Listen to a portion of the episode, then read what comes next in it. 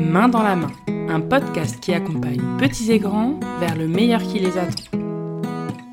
Hello, je suis Marie Trabada, éducatrice de jeunes enfants et professionnelle de la petite enfance depuis plusieurs années. Dans ce podcast, je parle de plein de sujets autour de l'accompagnement des enfants. Alors que vous soyez parents, futurs parents, professionnels de l'enfance ou de la petite enfance, ou simplement parce que ces sujets vous intéressent, bienvenue. Ce podcast est sûrement fait pour vous j'ai vraiment à cœur d'aborder, d'expliquer, d'échanger sur les divers thèmes qui touchent à l'accompagnement et à l'éducation des enfants. En solo et avec des invités, les épisodes ont pour but de vous informer et de vous guider, mais aussi de nous décomplexer tous ensemble dans nos échecs et dans nos failles. Je vous souhaite la bienvenue dans Main dans la main.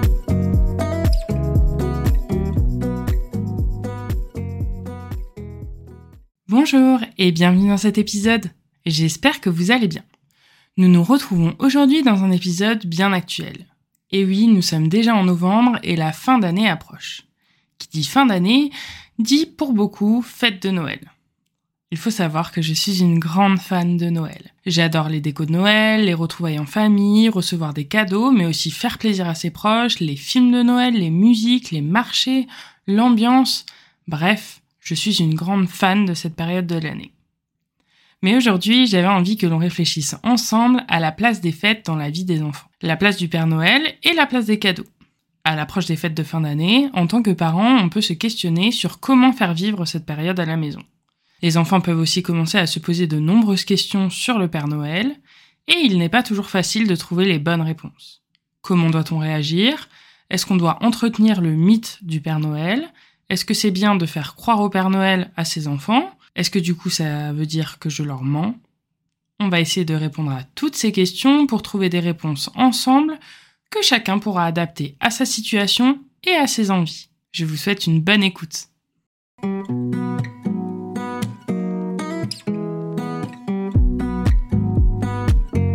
L'histoire du Père Noël. Avant de s'intéresser à la place et à la représentation de Noël auprès des enfants, j'ai envie de revenir à l'origine du Père Noël. Le Père Noël est une véritable légende très présente dans notre culture. Beaucoup de personnes pensent que c'est la fameuse marque Coca-Cola qui a donné vie au Père Noël. Mais non, ce n'est pas la véritable origine du Père Noël. Il faut savoir que le Père Noël a eu différentes représentations à travers le temps. Le Père Noël serait né il y a environ 1700 ans, il s'appelait alors Nicolas de Myre un riche évêque turc qui avait l'habitude pendant la nuit d'aller distribuer des cadeaux et de la nourriture aux plus pauvres. Il a été canonisé par l'Église, c'est-à-dire que l'Église lui a accordé la sainteté. La Saint-Nicolas, du coup, se fête le 6 décembre et c'est devenu une fête religieuse populaire dans plusieurs pays du monde. Au Moyen Âge, Saint-Nicolas était représenté par une grande barbe, une crosse d'évêque, une cape de couleur rouge et une mitre, le couvre-chef de l'évêque. Il y a donc déjà quelques similitudes avec la représentation actuelle du Père Noël. Il faut savoir que Saint Nicolas est d'ailleurs toujours célébré, surtout dans le nord de la France, en Belgique et en Allemagne. En Hollande, Saint Nicolas se dit Sinterklaas. J'espère ne pas me tromper dans la prononciation. Et lorsque les Hollandais sont partis aux États-Unis, c'est devenu Santa Claus. La fête de Saint Nicolas et le Noël catholique ont ensuite été fusionnés. Au fur et à mesure, le Père Noël a changé dans l'imaginaire collectif, il est passé de Saint Nicolas grand et mince au Père Noël plus petit et surtout avec un gros ventre. Ces changements sont notamment dus à Clément Clark mort, qui a écrit plusieurs contes de Noël pour ses enfants, dont le plus connu a été écrit en 1821, The Night Before Christmas, la nuit d'avant Noël. Et c'est dans cet ouvrage que apparaît le Père Noël avec son traîneau tiré par des rennes. Dans d'autres de ses contes, il parle des lutins qui aideraient le Père Noël dans sa distribution et indique aussi que le Père Noël se déplace dans un traîneau tiré par neuf rennes. Ces ouvrages ont été traduits dans plusieurs langues et ont été diffusés dans le monde entier. Moins connu, et loin d'être aussi populaire que le Père Noël, le Père Fouettard fait pourtant partie intégrante de la légende de la fête de Noël. Le Père Fouettard est un personnage qui accompagnait Saint Nicolas dans ses tournées qui distribuait des morceaux de charbon et ou des coups aux enfants passage alors que Saint Nicolas donnait des cadeaux aux enfants bien élevés. C'est une représentation qui disparaît et la majorité des enfants ignorent l'existence même du père fouettard.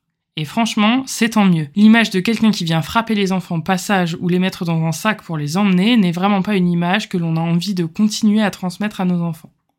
Et c'est après tout cela qu'une fameuse pub Coca-Cola, en 1931, démocratise l'image du Père Noël.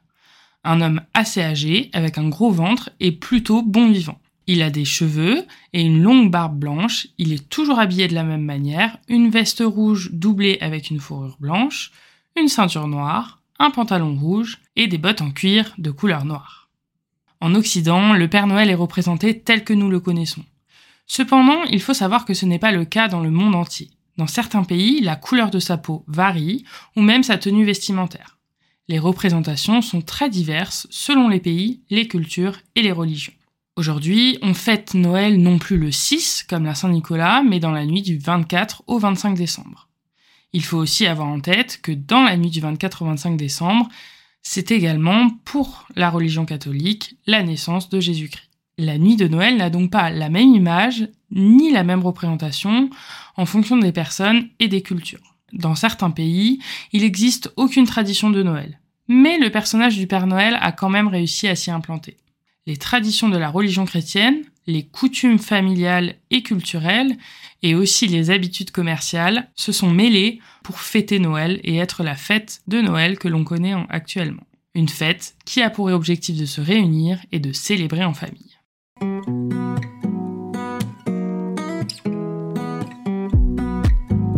Faut-il faire croire au Père Noël Ici, je vais parler du Père Noël, mais mes questionnements et réflexions s'adaptent également à tous les mythes que l'on fait croire aux enfants. La Saint-Nicolas, la petite souris, les lutins farceurs, etc. Actuellement, le Père Noël est bien présent dans notre culture. En fin d'année, à partir de novembre ou même parfois plus tôt, on croise beaucoup de Père Noël, les magasins sont remplis de décorations de Noël, d'idées cadeaux, de calendriers de vente, de chocolat, etc. Certains parents diront à leurs enfants que le Père Noël n'existe pas, et que c'est une histoire inventée, alors que d'autres feront croire à son existence. Il est bien important de garder en tête que cet épisode n'a pas pour but de juger telle ou telle pratique, mais plutôt de se questionner sur le sens de tout ça et surtout de ce que l'on souhaite proposer aux enfants. Il est vrai que les adultes sont souvent heureux de parler du Père Noël aux enfants et d'entretenir le mythe. Cela fait partie de la magie de Noël. Dans cette partie, on va se questionner sur les différentes raisons qui poussent certains parents à ne pas faire croire au Père Noël, et un peu plus tard dans l'épisode, je vous donnerai mon avis sur cette question. Un des arguments souvent avancés pour ne pas faire croire au Père Noël, c'est la notion de confiance envers les enfants. En effet, dans l'éducation positive, on souhaite créer une relation de confiance avec son enfant. Entretenir un mythe et faire croire quelque chose qui n'existe pas aux enfants peut être vu comme un mensonge. Pour ma part, je ne pense pas que les parents aient l'impression de dire des mensonges aux enfants, mais plutôt de leur faire vivre ce qu'ils ont vécu en étant petits et de perpétuer les traditions. Dans un premier temps, ce ne sera pas vraiment des mensonges, mais une sorte d'ambiguïté ou d'omission d'une part de la réalité. Au fur et à mesure que l'enfant grandit et va poser des questions, pourquoi il y a des Pères Noël partout alors qu'il doit y en avoir un seul? Comment fait-il le Père Noël pour rentrer à la maison alors qu'il n'y a pas de cheminée? Comment fait-il pour donner des cadeaux à tous les enfants? À l'école, on m'a dit que le Père Noël n'existait pas. Pour répondre à toutes ces interrogations, le parent n'aura pas d'autre choix que de mentir à son enfant ou de modifier la réalité s'il souhaite continuer à lui faire croire au Père Noël. On peut aussi se dire que faire croire au Père Noël, c'est pas vraiment un mensonge, car c'est fait dans de bonnes intentions. On peut peut-être comparer ça à un anniversaire surprise ou à un cadeau surprise que l'on fait à quelqu'un. Mais il est vrai que logiquement, on peut se questionner sur ce point. Si on souhaite que notre enfant acquiert la valeur de la sincérité et de la confiance, on doit en retour être honnête avec lui et faire la différence entre le réel et l'imaginaire. En tant que parent, on peut souhaiter que les enfants aient confiance en nous et en ce qu'on leur dit. Un autre point, c'est qu'on parle aussi de la peur du Père Noël. Qui n'a jamais vu un enfant hurler ou pleurer lorsque son parent veut faire une magnifique photo avec le Père Noël du centre commercial? Pour l'enfant, le Père Noël, c'est une personne inconnue avec souvent une grosse voix, une grosse barbe et un bonnet qui laisse peu de place pour voir son visage. Et donc cette peur est tout à fait logique. En effet, pour protéger les enfants, on leur apprend dès tout petit à ne pas accepter de bonbons et de cadeaux de la part d'un inconnu. Mais en fin d'année, notre discours change complètement concernant le Père Noël. Il y a aussi cette notion que l'on dit à nos enfants de ne pas faire rentrer d'inconnus à la maison, mais une fois dans l'année, on fait croire que quelqu'un que l'on ne connaît pas peut rentrer dans la maison comme il le souhaite, se balader, déposer des cadeaux. C'est vrai que sur le papier, ce n'est plus très logique. La notion de chantage. Ce point est un point qui me semble très important, mais qui est assez spécifique car pour moi, il ne devrait pas être appliqué, même si l'on fait croire au Père Noël. La notion de chantage ou de pression quand les fêtes arrivent est souvent bien présente. On fait porter au Père Noël le rôle qui était avant porté par le Père Fouettard. Attention, le Père Noël il te surveille. Si tu ne ranges pas ta chambre, le Père Noël il te ramènera pas de cadeaux. Il faut être sage pour avoir le droit à ces cadeaux. Ces petites phrases et toutes leurs variantes ne sont rien de moins que du chantage. On fait croire à l'enfant qu'il doit être sage et bien se comporter pour qu'il puisse avoir des cadeaux à Noël associer le Père Noël à des menaces et à des punitions n'est pas caractéristique de l'esprit de Noël. En plus, ces petites phrases qui semblent en apparence anodines risquent de créer une certaine pression sur l'enfant, de lui faire vivre du stress inutilement et potentiellement de le rendre triste. Utiliser également le Père Noël un peu comme une menace, je trouve que c'est aussi un moyen de déplacer ou de déléguer l'autorité du parent sur quelqu'un d'autre. Mais du coup, Qu'en est-il le reste de l'année? L'enfant, il aura le droit de faire ce qu'il veut. Au moment de la période de Noël, il doit être sage pour avoir des cadeaux, mais pas simplement pour respecter le cadre et, les limites de ses parents? Rappelez-vous que votre enfant est dans une période de sa vie où il a encore la difficulté à maîtriser ses actions et ses comportements. Ce système de punition et de récompense, ça n'active pas les bonnes choses chez l'enfant. On fait reposer l'obéissance de l'enfant sur un personnage fictif. Et ce n'est pas très logique. La place du parent, c'est d'aimer son enfant, de l'accepter, de le respecter, mais aussi de lui fixer un cadre et des limites. Mais alors y a-t-il des bienfaits à croire au Père Noël? En effet, faire croire au Père Noël peut nous faire penser que l'on fait travailler l'imaginaire de l'enfant. Mais sachez, je vais dire quelque chose peut-être de logique, mais l'imagination, c'est l'action même d'imaginer, donc de créer et de penser. Les enfants ont une capacité naturelle à se projeter dans un monde imaginaire, dans leurs propres aventures. Ils n'ont donc pas vraiment besoin de notre aide pour construire leur monde imaginaire. Et l'histoire du Père Noël, c'est bien l'adulte qui la crée et qui la raconte. Un autre bienfait que l'on peut soulever, c'est qu'attendre le Père Noël et rêver de sa visite, ça peut être positif pour l'enfant, car ça va l'aider à développer sa patience. Ça peut permettre à l'enfant d'apprendre à attendre, L'approche de Noël, elle va se faire en plusieurs étapes. Écrire une lettre au Père Noël, faire les décos de Noël, ouvrir une case du calendrier de l'Avent par jour, et attendre le jour J pour ouvrir ses cadeaux. Mais c'est une notion qui peut tout à fait être faite sans croire au Père Noël. On peut parler aussi du bienfait de la représentation positive du Père Noël. Le Père Noël fait partie des représentations positives de l'enfant, car il s'agit d'une personne bon et souriant. Il est l'image de quelqu'un de généreux qui offre des cadeaux à tous les enfants et qui répand la magie de Noël. Ça peut être également valorisant pour l'enfant de savoir que quelqu'un pensera à nous et n'oubliera pas nos cadeaux durant la nuit de Noël. L'enfant découvre avec le Père Noël aussi la notion de discrétion et d'humilité. C'est un homme qui fait des merveilles dans le monde entier, mais il n'en tire pas de bénéfices évidents. Il n'attend pas de merci ni de carte de remerciement. Il œuvre sans bruit, dans la maison, pour réserver aux enfants et aux adultes une surprise dont ils rêvent depuis longtemps.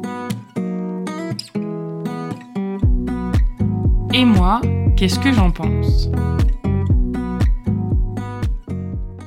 Bah oui, parce que vu que j'anime ce podcast, je me dois de vous donner mon avis sur cette question. Déjà, il faut savoir que j'ai toujours fêté Noël. J'ai reçu une éducation religieuse catholique, donc forcément Noël avait sa place dans notre maison. De mémoire, je pense avoir toujours aimé et rêvé de la période de Noël. J'ai beaucoup de souvenirs de cette période de l'année étant petite, et j'ai toujours aimé installer les décorations de Noël, le sapin de Noël en famille. Je n'ai pas forcément une très grande famille, mais il a toujours été important de nous retrouver pour fêter ces moments ensemble. Maintenant que ma famille proche est un peu répartie dans toute la France, on trouve quand même toujours un moment pour fêter cela ensemble. En fonction des disponibilités de chacun, des contraintes du travail ou des Noëls avec les belles familles, on décide d'une date ensemble et souvent ce n'est pas le 24 ou le 25 décembre. La date n'a pas forcément d'importance pour moi. L'important, c'est le moment passé ensemble, le partage et le plaisir d'offrir et de recevoir des cadeaux. Bref, je pense que ça s'entend dans ce que je dis et j'aime particulièrement la période de Noël. Mais alors qu'en est-il de la place du Père Noël dans tout ça? Alors oui, mes parents nous ont fait croire au Père Noël, et à vrai dire, je ne me souviens plus du tout à quel âge et comment j'ai appris que le Père Noël n'existait pas. Je pense que du coup, ça ne m'a pas vraiment traumatisé. Je pense sincèrement pas avoir eu par la suite moins confiance en mes parents ou en mes proches. Étant la dernière de la famille, j'ai sûrement été la dernière à croire au Père Noël. Et j'imagine que mes frères et sœurs, durant les dernières années, étaient dans la confidence pour perpétuer ce secret. Par contre, mes parents n'ont pour le coup jamais poussé le mythe de Noël jusqu'à se déguiser en Père Noël ou laisser des traces d'un éventuel passage du Père Noël. Honnêtement, je ne sais absolument pas ce que je ferai avec mes enfants, le jour où j'en aurai. Déjà, parce que c'est quelque chose que je déciderai avec mon mari, comme toutes les questions concernant l'éducation de nos enfants, mais aussi parce que je pense que mon avis évolue au fur et à mesure du temps. Il y a quelques années, j'aurais été bien incapable de penser qu'il était possible de ne pas faire croire au Père Noël à son enfant. Parce que pour moi, c'était tellement évident. Je pense sincèrement que chacun est libre de faire vivre Noël de la manière qu'il le souhaite avec ses enfants. Je crois qu'il faut aussi accepter que de ne pas croire au Père Noël, ça veut pas dire que l'on ne va pas vivre la magie de Noël. Je ne crois plus au Père Noël, je suis une adulte, et pourtant je suis toujours émerveillée par cette période. Je suis donc convaincue que la magie de Noël, si on souhaite la faire connaître à nos enfants ou la ressentir nous-mêmes en tant qu'adultes, il faut la faire vivre. Concernant la notion de confiance et de mensonge, je pense également que si on souhaite faire croire au Père Noël à ses enfants, on peut répondre à leurs doutes sans forcément leur mentir. Il peut être adapté d'utiliser le conditionnel pour parler du Père Noël, comme on parle des héros des histoires ou des contes. On peut dire par exemple à l'enfant Il paraît qu'il existe un monsieur qui apporterait des cadeaux aux enfants la nuit de Noël. On peut aussi les laisser imaginer, se questionner, avoir des doutes, et leur demander ce qu'ils en pensent. Et lorsque l'enfant aura des doutes et posera des questions, on peut lui retourner les questions en l'interrogeant à son tour. Qu'est-ce que tu en penses, toi? Et toi, tu penses qu'il existe le Père Noël? De cette manière, on lui permet de stimuler sa faculté de raisonnement et peut-être de découvrir la vérité par lui-même. Après, je pense aussi qu'il faut également s'adapter au rythme de votre enfant en fonction de son âge, de sa réflexion et de son environnement. On peut également considérer que lorsque l'enfant commence à avoir de gros doutes et que ses questions deviennent particulièrement insistantes, il ne semble plus nécessaire de faire semblant que le Père Noël existe. Votre enfant a généralement déjà compris que le Père Noël n'existait pas, et il attend simplement votre confirmation. En lui confirmant, vous préservez le lien de confiance qui vous unit. Je pense que lors de cette étape, on peut valoriser l'enfant et lui faire comprendre qu'il devient petit à petit un peu plus grand. Sa manière de penser se transforme de la pensée magique à la pensée plus logique et rationnelle. On peut cependant continuer à lui faire vivre cette magie en gardant le secret avec les plus petits de son entourage. Il aura alors l'impression d'être passé du côté des grands. Et si votre enfant réagit négativement alors qu'il découvre la vérité au sujet du Père Noël, vous pouvez nommer les émotions que votre enfant ressent. La tristesse, la colère, la déception. Pour aider votre enfant, vous pouvez lui dire que la magie de Noël peut continuer d'exister et que vous pourrez encore plus l'inclure dans les préparatifs. Si vous choisissez de ne pas faire croire au Père Noël, vous pouvez quand même lui expliquer et lui raconter l'histoire du Père Noël, tout en lui expliquant que c'est un conte.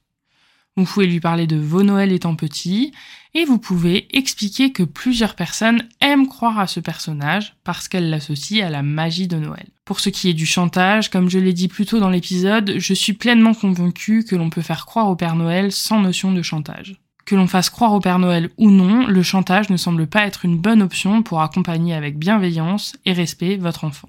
Un autre point qui me semble important, c'est que si votre enfant a peur du Père Noël, il ne faut surtout pas le forcer à s'en approcher et encore moins à grimper sur ses genoux, même le temps d'une photo. La peur de votre enfant, elle peut être bien réelle, et vous devez l'accepter et la comprendre. Rassurez-le et faites de jolies photos à la maison avec un décor de Noël ou juste devant votre sapin. Pour ce qui est de l'imaginaire, on peut le laisser être acteur de ce qu'il croit et le laisser se créer ses propres histoires. On peut comparer le Père Noël avec les fées, les princesses ou les super-héros. Quand on raconte une histoire à son enfant, on explique à l'enfant que ce n'est pas pour de vrai, que c'est dans le monde imaginaire. Mais on le laisse parfois croire qu'il est un super-héros, un chevalier, une princesse ou une fée. L'important sera pour lui de faire la différence entre le réel et l'imaginaire, et ça, il va construire sa perception au fur et à mesure des années.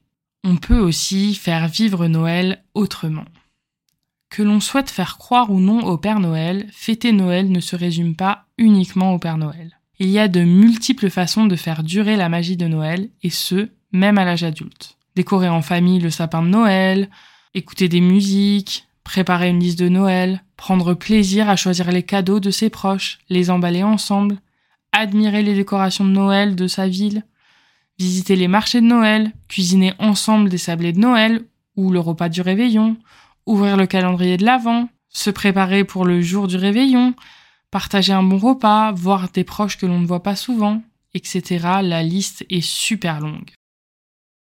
Sachez que si votre enfant croit au Père Noël, vous n'êtes quand même pas obligé de lui dire que l'ensemble de ses cadeaux viennent du Père Noël. En effet, savoir que certains de ces cadeaux lui ont été offerts par vous ou par d'autres personnes de son entourage, ça peut permettre à votre enfant de remercier et donc d'être reconnaissant. Un avantage qui peut être tout à fait entendable, c'est que si vous ne souhaitez pas perpétuer ce mythe, ça va sûrement beaucoup vous faciliter la logistique et l'organisation à l'approche des fêtes. Il n'est alors plus nécessaire de surveiller ce que l'on dit en présence des enfants et ça peut également permettre d'impliquer encore plus les enfants dans l'organisation de cette journée. En bref, ce que je pense et ce que je voudrais vous dire, c'est de faire votre choix en conscience. Discutez-en avec votre coparent et soyez clair avec votre entourage en fonction de votre décision prise. Et si certains ne comprennent pas, n'hésitez pas à leur transmettre cet épisode cela leur permettra peut-être de se questionner sur leur manière de voir le jour de Noël.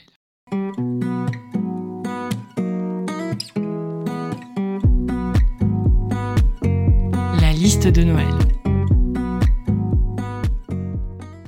Ah, cette fameuse liste au Père Noël. Personnellement, en tant qu'enfant, je n'ai jamais eu l'habitude d'écrire cette liste. Nous recevions des cadeaux, mais nous n'en commandions pas. En devenant adulte, on a au fur et à mesure intégré dans notre famille les listes, pour éviter les doublons de cadeaux et pour faire des cadeaux utiles et qui font vraiment plaisir. Je pense qu'en tant que parent, il peut être intéressant de faire une liste de cadeaux pour son enfant, avec ou sans lui d'ailleurs. Pourquoi cette liste me semble importante? Bah comme je le disais plus tôt, pour éviter les doublons. Les enfants sont souvent bien gâtés et avoir deux vélos, trois ensembles de dinettes ou 15 puzzles différents, c'est pas forcément utile. Cela permet aussi de recevoir des cadeaux en accord avec ce que l'on souhaite pour son enfant. Par exemple, on peut ne pas avoir envie que son enfant ait des jeux avec des écrans ou que les jeux ne soient pas adaptés à son besoin ou à son âge. Ça permet donc d'éviter euh, les cadeaux qui finiront au fond du grenier ou sur le bon coin une semaine après Noël. Et si vous faites la liste avec votre enfant et que sa liste est trop longue, il va falloir lui expliquer qu'il va devoir faire des choix. Vous pouvez lui dire un nombre de cadeaux qu'il doit choisir, ou alors faire une liste variée avec lui, mais en disant de spécifier ce qu'il préfère le plus. Et bien sûr, il ne faut pas hésiter à lui rappeler que ce n'est pas parce qu'il le met sur sa liste qu'il l'aura sous le sapin le 25 au matin. Je profite de cet épisode et de ce thème pour faire un petit rappel sur les jeux genrés. J'en avais déjà parlé dans mon épisode 11 sur les jeux chez les 0-3 ans. D'ailleurs, je vous invite à aller l'écouter si vous cherchez l'inspiration pour la liste de Noël de votre enfant ou pour gâter un enfant de votre entourage. Mais je pense que c'est le bon moment pour se le remettre en tête.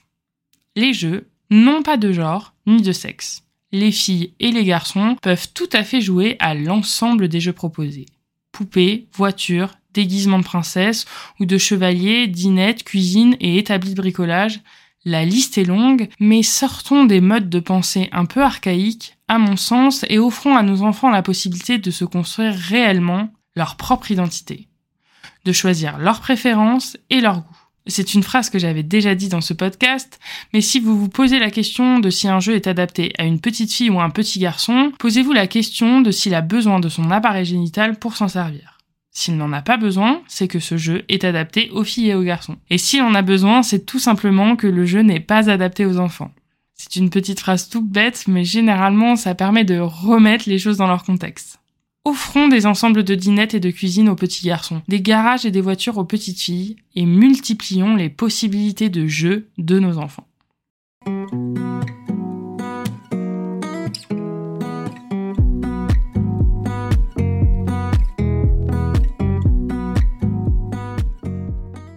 Et voilà, c'est déjà la fin de cet épisode. J'ai voulu aborder ce thème car il me semble important en cette période de l'année. Ce qui me semble important de rappeler, c'est que chacun est libre de croire, de faire croire ou non au Père Noël.